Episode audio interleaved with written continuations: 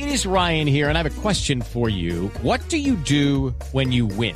Like, are you a fist pumper? A woohooer, a hand clapper, a high fiver. I kind of like the high five, but if you want to hone in on those winning moves, check out Chumba Casino. At chumbacasino.com, choose from hundreds of social casino style games for your chance to redeem serious cash prizes. There are new game releases weekly, plus free daily bonuses. So don't wait. Start having the most fun ever at chumbacasino.com. No purchase necessary. BGW. Void were prohibited by law. See terms and conditions. 18 plus.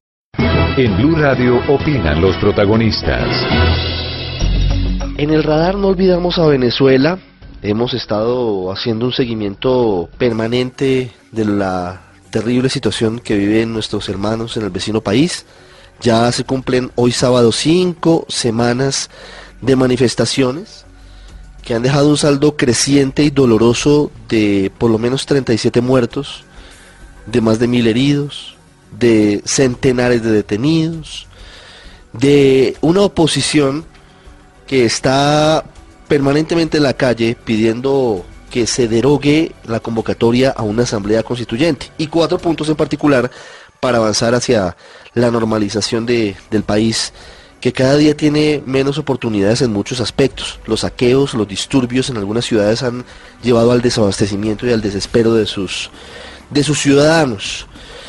Anoche y ayer en la mañana vimos una acción audaz de un grupo de diputados, diputados son congresistas de la Asamblea Nacional Venezolana, por supuesto opositores.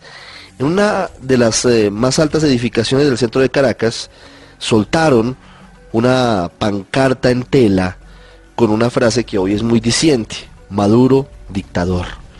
Una de las diputadas que estuvo participando de esta actividad es María Albert Barrios, quien eh, tiene varias condiciones muy particulares, entre ellas una y es que logró vencer al chavismo en su zona, en la que antes era considerada la zona chavista por excelencia de Caracas, que es la parte oeste.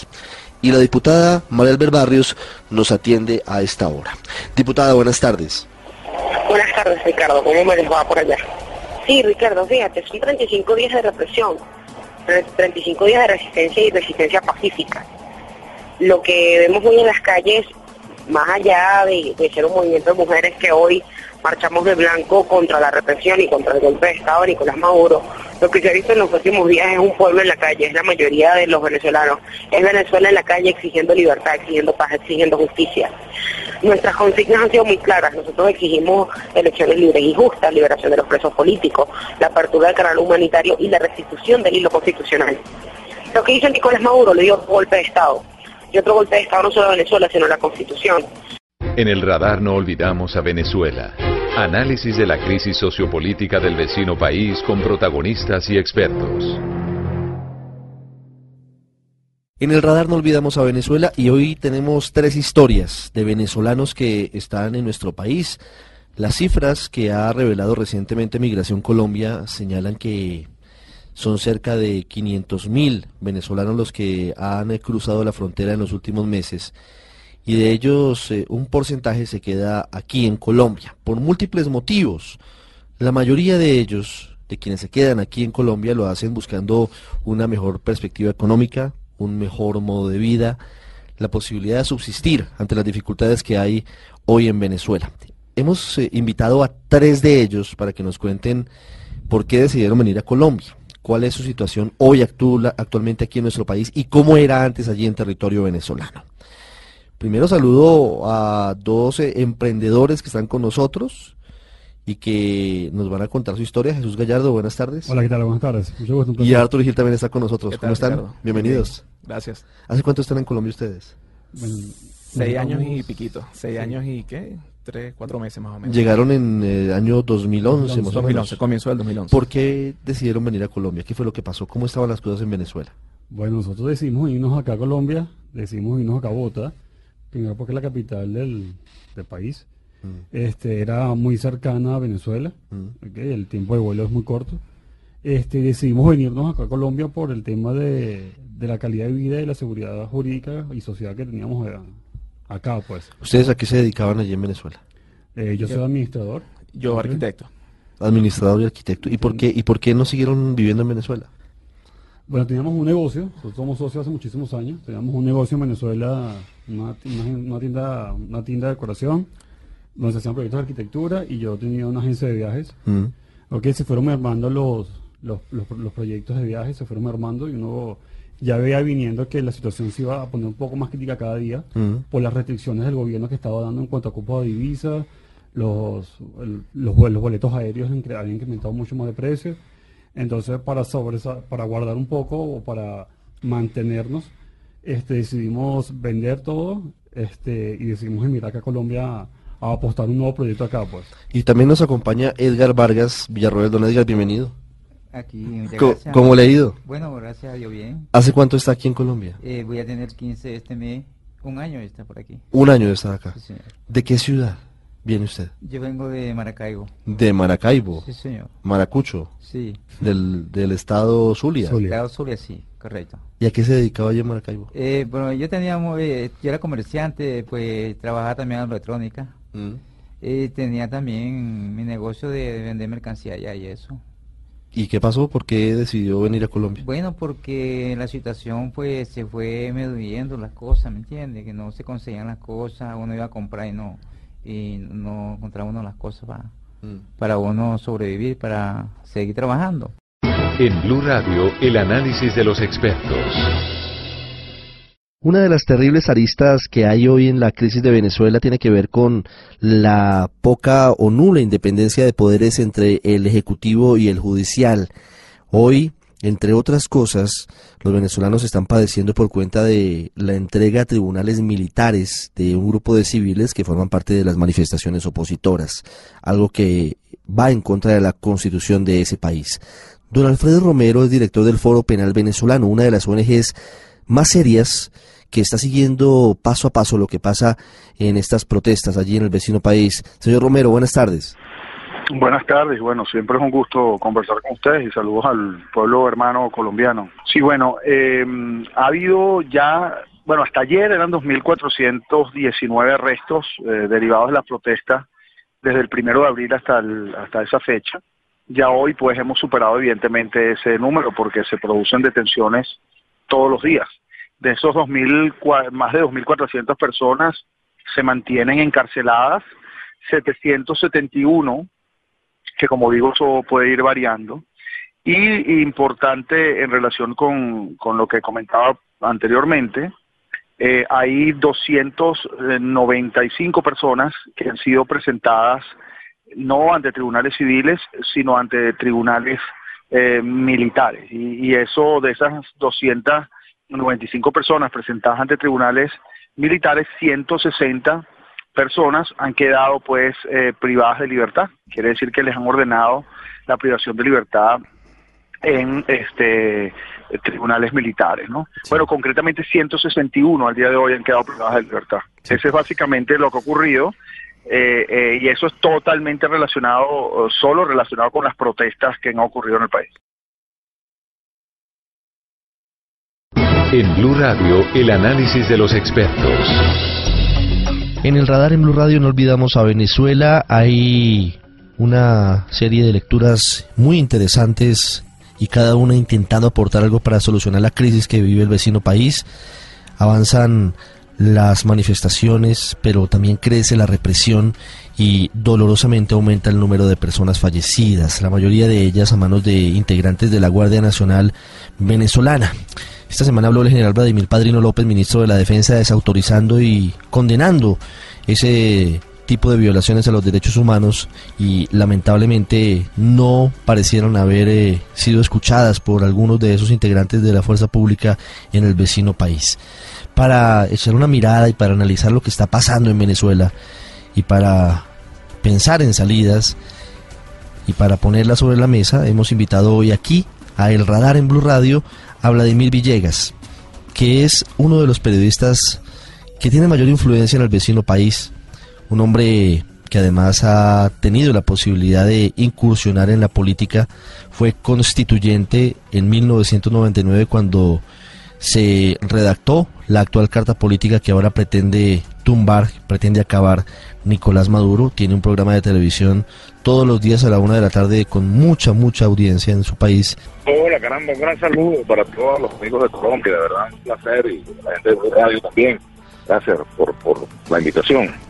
Bueno, pienso que hemos llegado a un momento en el cual la confrontación, la violencia, la represión, la violencia han tomado la palabra en detrimento de la posibilidad de un entendimiento, en detrimento de la posibilidad de una salida eh, en el marco de lo que señala la Constitución y las leyes. El gobierno ha lanzado una iniciativa que es la iniciativa constituyente que ha colocado al país nuevamente al filo del precipicio.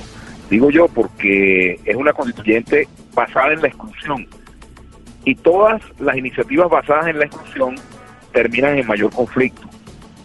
Solo la inclusión de todos los sectores en un mismo modelo político, en, una, en un pacto político perdurable, es lo que le da estabilidad política a un país. Y eso no lo tenemos hoy en Venezuela. En el radar no olvidamos a Venezuela. Análisis de la crisis sociopolítica del vecino país con protagonistas y expertos. Luego de escuchar este reporte sobre la cada día más complicada situación en Venezuela, queremos saludar a un hombre que fue muy cercano al fallecido presidente venezolano Hugo Chávez y que ahora ha marcado distancia frente a lo que significa el gobierno de Nicolás Maduro, que de acuerdo con analistas en todo el mundo ha terminado cerrando vías democráticas y cada día se parece más a lo que es una dictadura. Se trata del general Cliver Alcalá Cordones, que nos atiende a esta hora desde Caracas.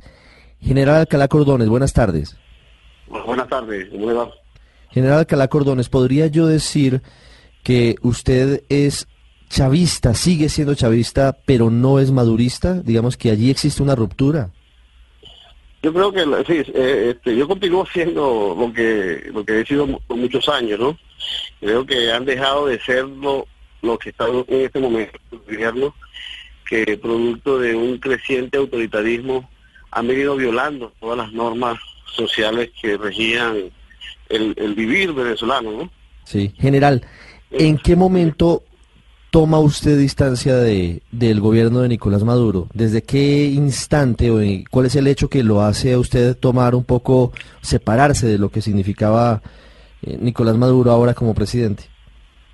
Bueno, a raíz de la muerte física de, del comandante Hugo Chávez, este, el manejo inadecuado de la Fuerza Armada, las instrucciones que se venían dando colidaban con las tradicionales. Eh, a pesar de que uno entendía que cada comandante tiene su, su estilo, bueno, venían este, decisiones que, que no, no se venían, que se venían haciendo de otra forma, pues, y sus acciones. Bueno, me correspondió retirarme y a pesar de que me ofrecieron embajadas y me ofrecieron cargos en el exterior, no lo quise aceptar. General, ¿se los, ¿se los ofreció Nicolás Maduro directamente esos cargos diplomáticos? Se lo dejó a que hablara conmigo el 5 de julio, el día de, pase de retiro, al señor Delgado Cabello, ¿no? No tuvo la delicadeza de, enfrentarse y hablar conmigo el presidente Maduro, ¿no? A ver si le entiendo. Este, Usted pidió la baja porque no, no, no. Me, correspondía por 30 años de servicio y quedaba a criterio del presidente de prorrogarla o no. ¿Y no la prorrogó? No, no la prorrogó a, ninguno de la promoción. Presidente Pastrana, buenas tardes. Gracias por estar con nosotros. A ver, muy buenas tardes. A ver, eh, Ricardo, yo haría el siguiente análisis. Quienes vienen actuando dentro de la Constitución es la oposición, quien viene por fuera de la Constitución y la ley es el gobierno. Mientras que el presidente Maduro utiliza la violencia para reprimir a los venezolanos, los venezolanos utilizan la democracia. Y eso fue lo que vimos el pasado 16 de julio. Es bueno para los oyentes que sepan qué votaron los venezolanos. Los venezolanos votaron tres preguntas. Si quieren o no constituyente, dijeron no queremos constituyente. Segundo, ustedes quieren que el ejército siga en las calles ejerciendo violencia o debe respetar la Constitución, que el ejército respete la Constitución. Y tercero, la tercera pregunta, si quieren un gobierno de transición. Entonces hay tres preguntas convocadas por quién? Por la Asamblea Nacional. que lo establece la Constitución. La Constitución puede convocar una consulta popular y esa consulta popular tienen que implementarla. Por eso la importancia que esta semana la Asamblea Nacional tome las decisiones que permitan avanzar en esa consulta. Es decir, es una consulta legal, es un mandato. es la Constitución. Además, lo que yo siempre he dicho, Chávez, Chávez decía, el pueblo, la soberanía reside en el pueblo. No vamos a dejar que sean los presidentes de Venezuela ni los legisladores de Venezuela, es el pueblo el que define la constituyente. Y esa fue la base filosófica de la constitución de Chávez, de decirle al pueblo, porque cuál es el mecanismo también para un poco explicar, en Venezuela, si usted va a hacer una asamblea constituyente, le pregunta al pueblo primero si quiere. Si quiere hay constituyente. Y si hay constituyente, otra vez tiene que votar el pueblo. Y aquí no se hizo. Nada. Pero lo que es peor, le voy a decir algo, Ricardo. Si el 30 de julio hay constituyente en Venezuela, van a pasar dos cosas. Se acabó Venezuela. Se acabó la democracia en Venezuela. Vamos a tener una Corea del Norte en esta región del mundo. Segundo, el presidente de Venezuela el 31 de julio, ¿sabe cómo se llama? Diosdado Cabello. Porque Diosdado Cabello va a ser el presidente de la Asamblea Constituyente. Y si hay una Asamblea Constituyente encargada de modificar todo lo que es la estructura del Estado venezolano, Maduro dejará de ser presidente y entrará el jefe del cartel de los soles, Diosdado Cabello, a gobernar a Porque eso dicen que la constituyente es el poder superior, es decir, que estaría incluso por encima de, la presidencia de la República. Claro, el 31 de julio se llama Diosdado Cabello, jefe del cartel de los soles. Doctora Gabriela Ramírez, buenas tardes. Buenas tardes, Ricardo. Gracias por el contacto y la oportunidad de poder conversar sobre este tema tan álgido y esta situación tan crítica que atraviesa nuestro país eh, de cara mañana a una elección que pues pretende instalar una constituyente sin ese carácter. Se trata de una constituyente presidencial. ¿Qué significa una constituyente presidencial? ¿Qué es eso? ¿Cómo podemos explicárselo a los oyentes? Bueno, una constituyente presidencial para nosotros como chavismo originario es la peor derrota para el ideario de, Hugo Chávez y es la peor derrota por tres razones, Ricardo. Fíjate, eh, primero, eh, es una, una constituyente que se está imponiendo sin beber de la soberanía popular, es decir, el activador de, las, de la posibilidad de cambiar las reglas de juego de todo un país reside en el pueblo y es un principio fundamental de nuestra constitución.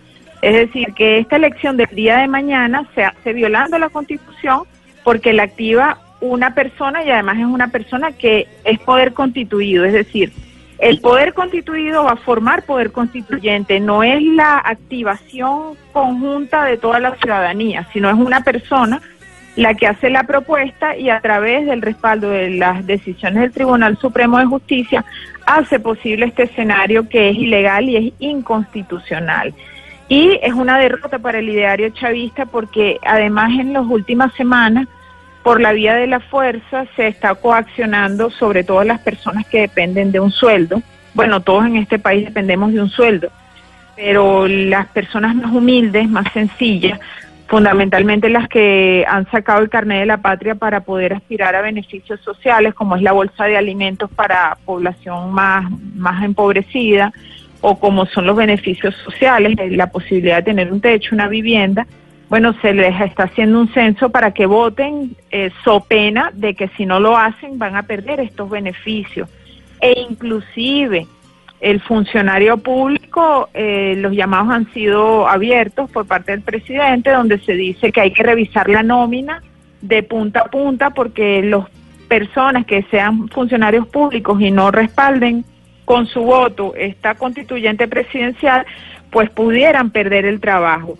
Uno de los voceros del gobierno de Nicolás Maduro a propósito de cómo ven desde el oficialismo lo que viene ahora para Venezuela con esta Asamblea Constituyente, Santiago. Estamos con el ministro de Comunicación e Información, Ernesto Villegas, acá en su despacho, acá en el centro de Caracas. Ministro, eh, buen día, bienvenido a Blue Radio de Colombia. Quisiera eh, preguntarle primero por eh, la actual situación del país. Estamos en una coyuntura política, económica, social. Y escuchando el discurso del presidente Maduro el día domingo, él hablaba de lo que podría venir a partir de ahora con la Asamblea Constituyente o lo que sean sus primeras acciones. Y hablaba del tema de los medios, que quizás es nuevo en, este contexto de estos últimos meses. ¿Qué más hace falta estos medios para, para que hagan un trabajo más equilibrado según el gobierno? Buen día. Bueno, buen día, Santiago. Un saludo para ti y para todas y todos quienes nos escuchan allí en la hermana República de Colombia.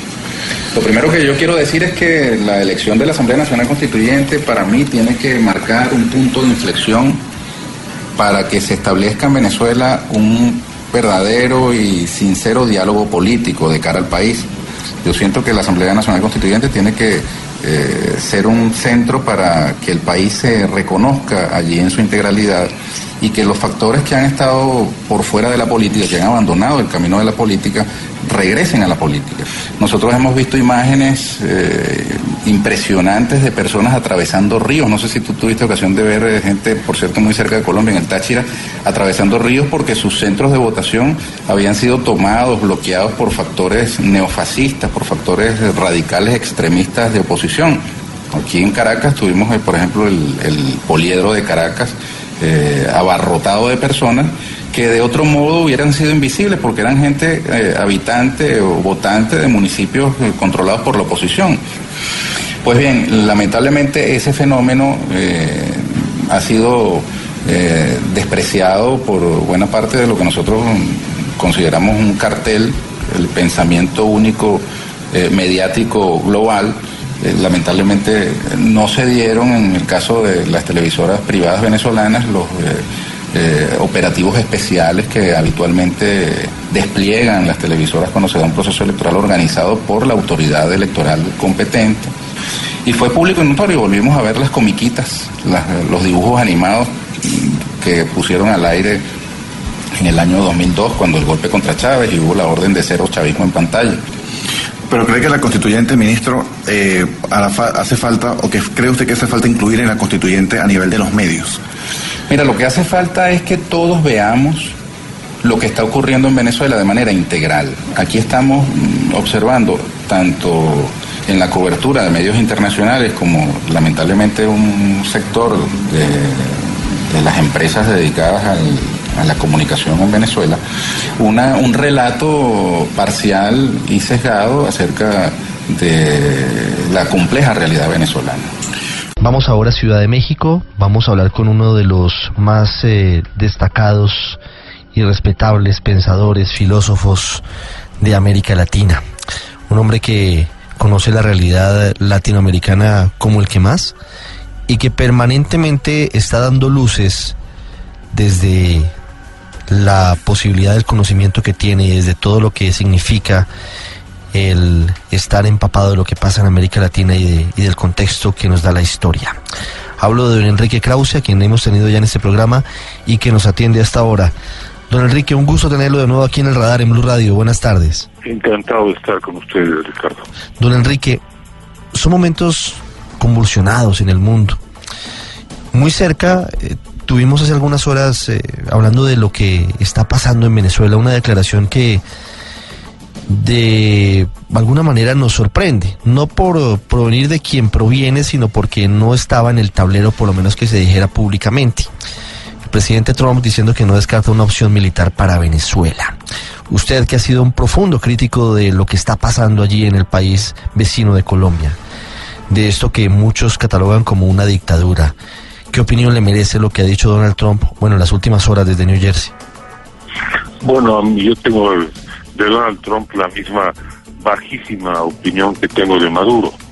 Creo que uno es un tirano, eh, Maduro, y el otro es un candidato a tirano, que no lo va a lograr.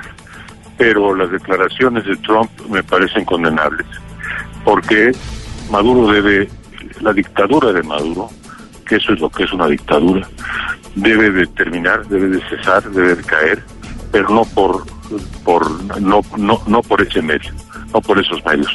Hay la presión internacional y sobre todo la extraordinaria hazaña cívica hero- heroica realmente del pueblo venezolano y la solidaridad de América Latina y la creciente solidaridad de los gobiernos, los medios, los ciudadanos demócratas del mundo es lo que eso es lo que va a lograr la caída.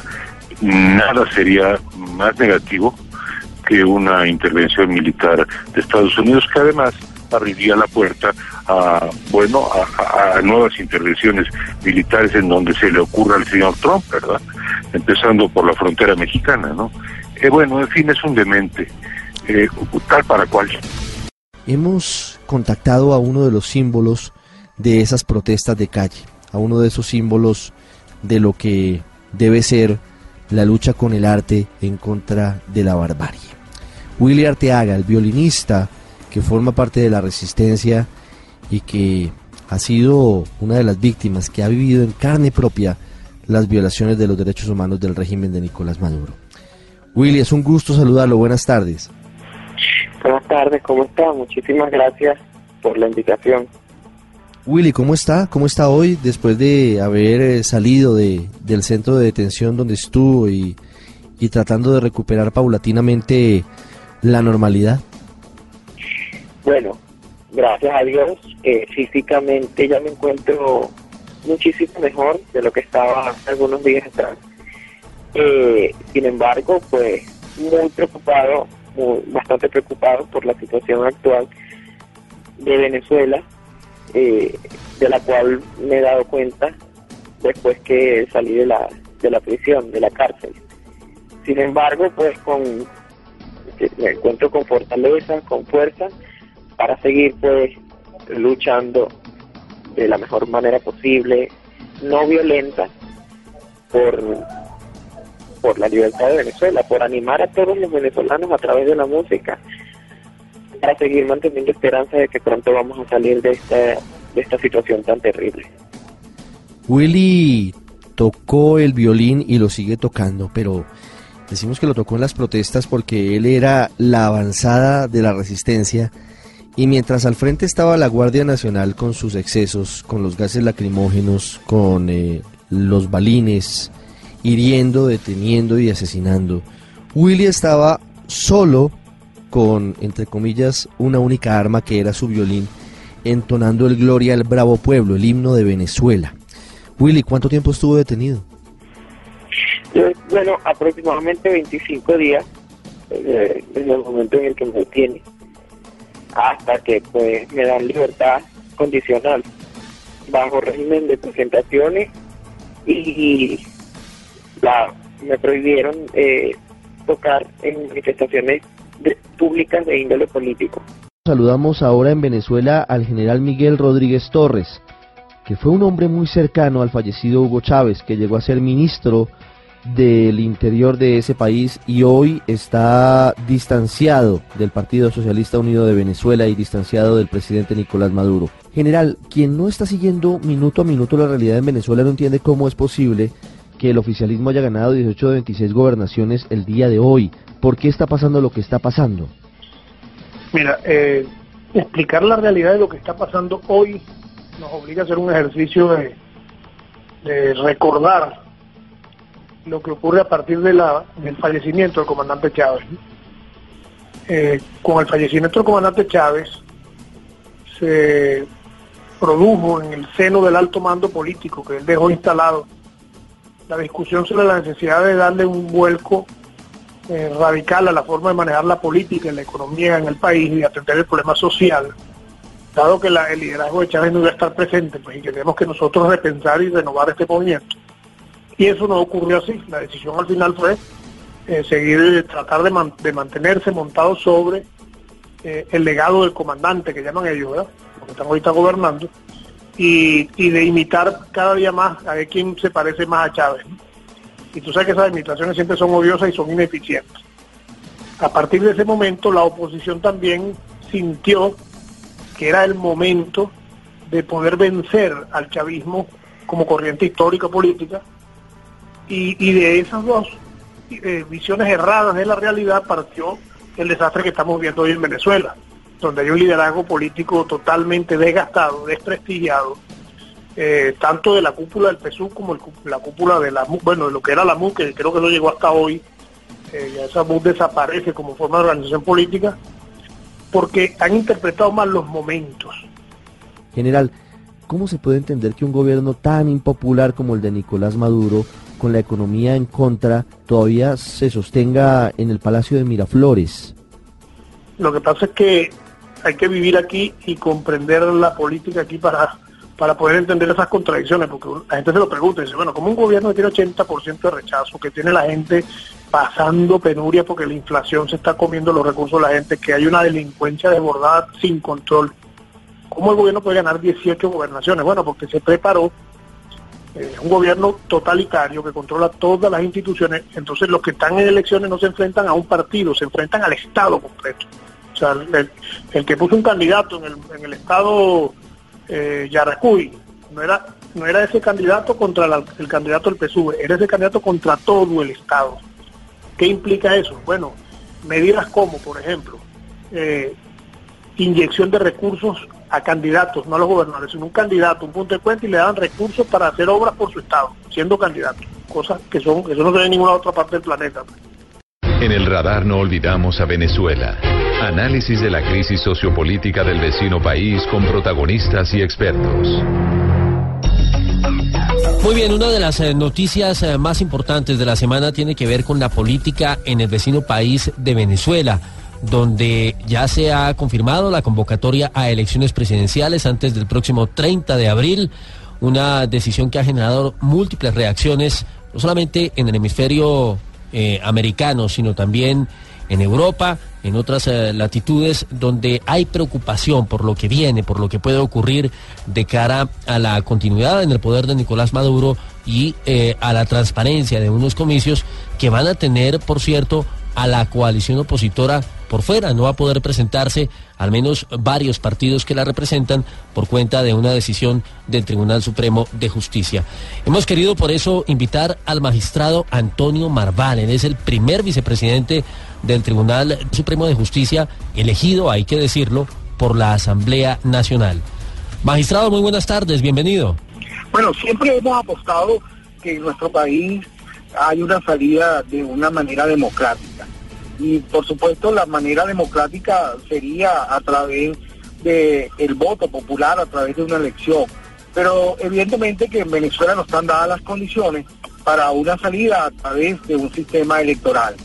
¿Por qué no están dadas las condiciones? En primer lugar porque el gobierno, mm, en su afán de destruir a, la- a los disidentes, eh, bueno, utiliza en, este- en esta oportunidad al Tribunal Supremo de Justicia, que se encuentra allá en Venezuela, como un brazo ejecutor de todo su... eh, es un apoyo más que tiene el gobierno. En Venezuela, lamentablemente, no hay esa separación de las instituciones, esa separación necesaria en todo Estado democrático de las instituciones.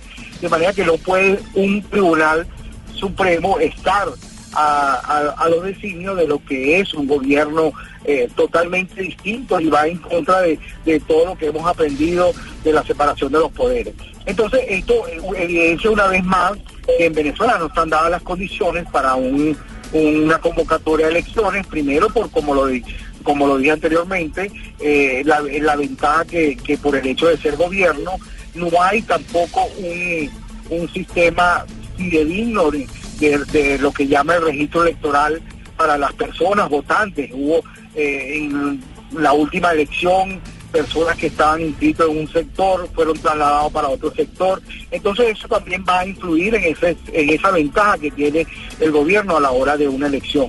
Y por último, bueno, esta nueva decisión que pone a la MU fuera de, de- del contexto para, para una tarjeta y que para participar como un, como, como un sistema electoral. De manera que lamentablemente quienes estamos eh, mm, viviendo y estamos sintiendo lo que lo que lo que el pueblo venezolano está atravesando, vemos que se nos aleja con esta decisión la posibilidad de una salida electoral de Venezuela. La situación política en Venezuela cambia muy rápidamente. Lo que ahora está planteando el presidente Nicolás Maduro es una mega elección el próximo 22 de abril. Es decir, que no solamente se defina quién va a ser el presidente por los próximos seis años, sino que también habría renovación del eh, Poder Legislativo, del Congreso, de la Asamblea Nacional y de los consejos municipales y regionales. Esto en la práctica significa que Maduro va por todo o por nada. Gonzalo Álvarez Domínguez es magistrado principal de la Sala Civil del Tribunal Supremo de Justicia hoy en el exilio, en medio de lo que es esa enrevesada situación de los venezolanos. Y lo hemos llamado porque es muy importante hoy la tarea de ese tribunal, sobre todo con una petición que les ha hecho en los últimos días la fiscal general, también en el, exilio, Luisa Ortega Díaz. Sí, ciertamente eh, la, la posición pues del Ejecutivo Nacional, eh, la persona del presidente Nicolás Maduro, era de convocar a unas elecciones cuando, cuando la oposición está totalmente dividida, cuando la oposición está totalmente desorientada y en unas elecciones que aparentemente, por lo que hemos oído pues por acá, eh, están llenas pues de vicios, eh, fuera de lapsos que establece la Constitución, sin que sea la fecha oportuna, y mandadas a convocar por una Asamblea Nacional Constituyente que no tiene facultades para ello. Simplemente pues da órdenes que el Consejo eh, Nacional Electoral obedece y entonces hace lo que ellos le mandan hacer. Inicialmente eran elecciones solamente para presidente, ahora están diciendo que van a convocar para elecciones de todos los organismos que se eligen por elección, como la Asamblea Nacional, que hoy en día está en manos de la oposición, que no se le ha vencido el término para su mandato, y también de los consejos municipales que sí están atrasados en su elección, pero que nunca se ha querido convocar y ahora entonces quieren hacerlo aceleradamente, sin una revisión adecuada del padrón electoral, en fin, una serie pues, de irregularidades que por eso es que la oposición se niega a participar porque la califica de fraudulenta.